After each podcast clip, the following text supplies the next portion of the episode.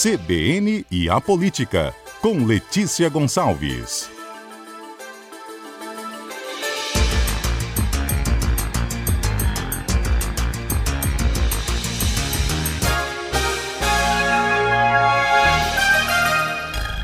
Letícia é comentarista de política de A Gazeta e também do CBN Cotidiano. Teremos uma eleição no Tribunal de Justiça do Espírito Santo com algo inédito. Não é isso, Letícia? Boa tarde.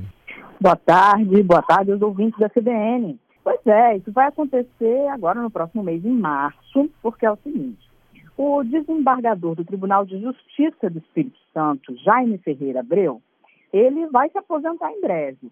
Ele foi promovido a desembargador, eleito no dia 7 de dezembro do ano passado, mas ele já, desde então, já estava perto de completar 75 anos de idade, que é quando a aposentadoria é obrigatória no serviço público.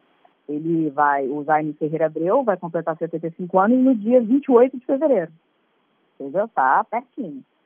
E aí vai abrir, com isso, vai abrir mais uma vaga no Tribunal de Justiça, com a saída dele. Aí talvez ouvintes estejam se perguntando, ah, mas por que ele foi promovido a desembargador para ficar aí três meses só no cargo? Bom, é porque ele foi promovido pelo critério de antiguidade, ou seja, ele era o juiz de primeiro grau mais antigo em atividade no judiciário estadual, e essa vaga era, né, a vaga que ele passou a ocupar era destinada ao magistrado ou magistrada mais antigo, que no caso era ele, então não, não havia nenhum impedimento legal para que ele fosse promovido, e aí ele foi. Quem faz essa promoção são os próprios desembargadores. É uma eleição, o Tribunal de Justiça é composto por 30 desembargadores, e eles elegem quem vai ser, qual o juiz ou juíza vai ser promovido, né, para também se tornar desembargador ou desembargadora.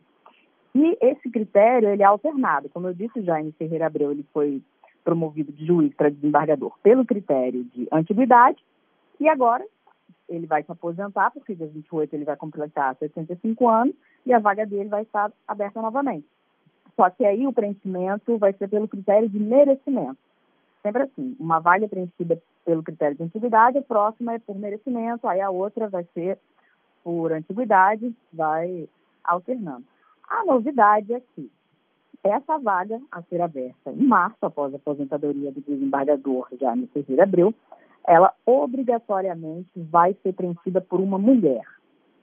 Isso porque o Conselho Nacional de Justiça, o CNJ, ele implantou uma regra nova recentemente.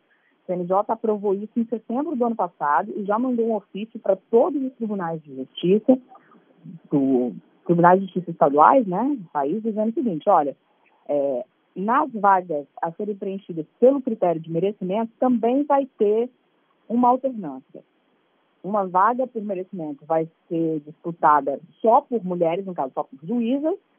Aí a próxima vaga que abrir a ser preenchida por merecimento vai ser disputada por homens e mulheres, juízes e juízes.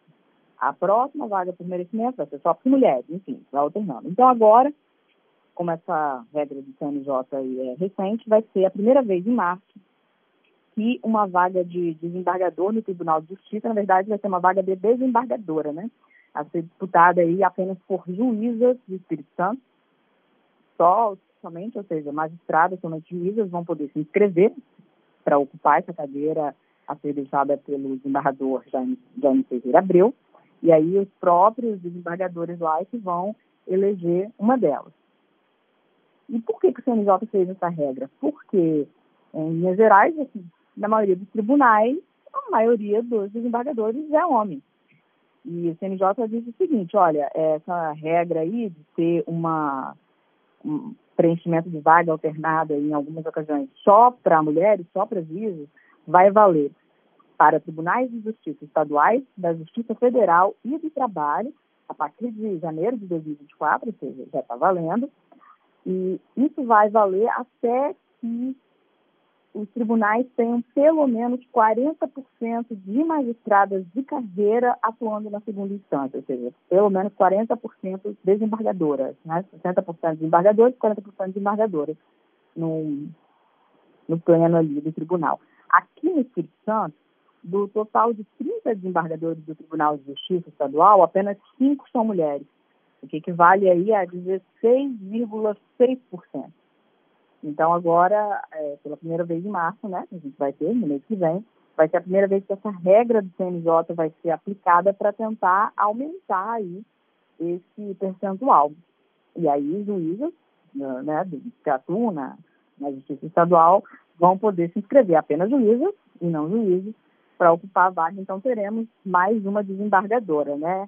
Agora tem cinco, passaremos a ter seis, mais uma, uma juíza que vai ser promovida.